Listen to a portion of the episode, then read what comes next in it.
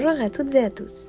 Je suis Mathilde Dumur et je vous présente un nouvel épisode des gens d'ici, un podcast du Messager qui vous propose d'aller à la rencontre des personnalités qui font la richesse du Chablais. Aujourd'hui, nous recevons Estelle Lagarde. Elle habite à Bon-en-Chablais et elle exerce un métier peu connu. Elle est gouacheuse. Elle peint des bijoux ou des montres avant leur fabrication à la commande de maisons de haute joaillerie ou d'horlogerie. Bonjour Estelle Lagarde. Bonjour. Donc tout d'abord, est-ce que vous pouvez nous raconter votre parcours? Ouais. Euh, donc j'ai fait une école de bijouterie joaillerie au lycée Amblard à Valence. Et en fait, c'est pendant mon cursus euh, scolaire que j'ai découvert la gouache. Euh, donc c'était des cours obligatoires qu'on avait durant notre formation. Et j'étais destinée à avoir un métier de bijoutière. Et voilà, j'ai trouvé ma passion durant mes études. Et en fait, je me suis beaucoup concentrée sur, sur la gouache. parce que je préférais le dessin quand j'étais petite et, et voilà, il y avait cet aspect aussi de création qui me plaisait beaucoup. Et en fait, euh, à ce moment-là, tout était regroupé. Et, et voilà. Et concrètement, qu'est-ce que c'est la gouache? Alors la gouache, en fait, ça consiste à mettre en, en peinture donc un bijou. C'est une manière de rendre réaliste un bijou qui n'est pas encore fabriqué. Donc euh, on va retranscrire tous les volumes, euh, montrer quels sont les matériaux utilisés. Et, euh, et voilà, le but c'est de rendre le dessin le plus réaliste possible pour que le client puisse se projeter avec sa pièce. Et ça permet également aux maisons de présenter leurs bijoux sur les catalogues à travers ce gouaché. En fait, si vous voulez, les pièces sont pas toujours fabriquées. C'est une manière de présenter quand même euh, le produit sans que la pièce soit, soit déjà terminée. Et vous avez quel type de clients justement? Euh, Donc, ce sont les maisons de haute joaillerie et d'horlogerie. J'ai rarement des petits bijoutiers euh, parce qu'en fait, il n'y a pas vraiment d'utilité pour eux de réaliser ce type de, de, de produit. Voilà, donc ce sont essentiellement en fait les maisons de haute joaillerie. Et quand ils prennent contact avec vous, comment ça se passe justement? Quel est le processus?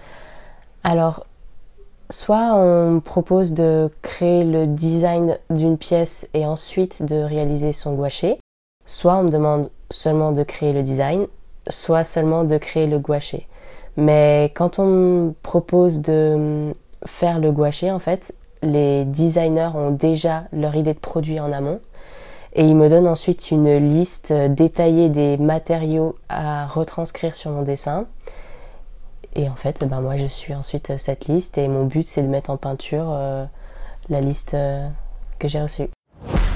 C'est un métier qui est peu répandu. Combien vous êtes à peu près en France de gouachers euh, On doit être, je pense, une quinzaine.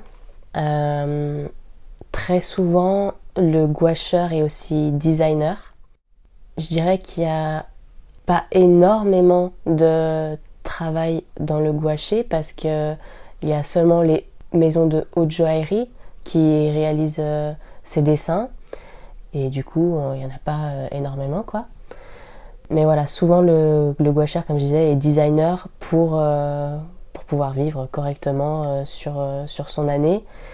Et comme le gouaché en fait, le gouaché, il vient très souvent de manière euh, euh, périodique, c'est-à-dire que c'est en sortie de catalogue et les sorties de catalogue, euh, voilà, les préparations, c'est pas tout au long de l'année, quoi. Donc c'est très souvent où on reçoit une grosse charge de travail et ensuite où on a des trous et à ce moment-là, ben, il faut savoir combler, quoi. Donc vous travaillez en tant que designer, parfois en tant que formateur. Je connais aussi des gens qui font des des formations ou qui sont professeurs euh, dans des écoles et qui sont gouacheurs euh, à côté.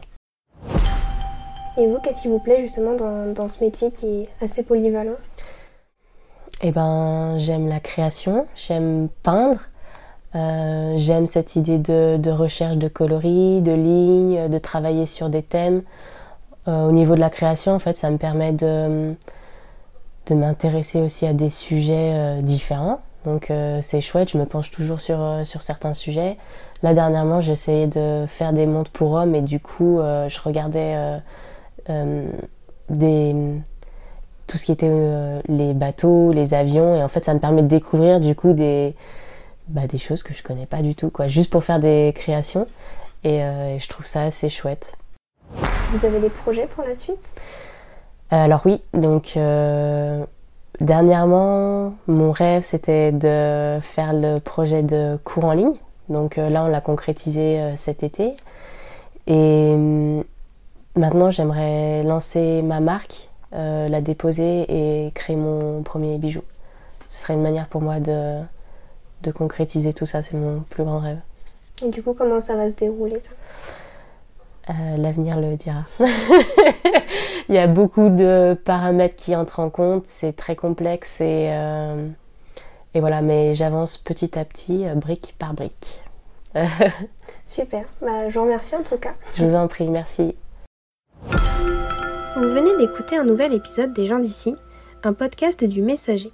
Découvrez une nouvelle personnalité tous les 15 jours et retrouvez toute l'actualité locale quotidiennement sur notre site internet lemessager.fr.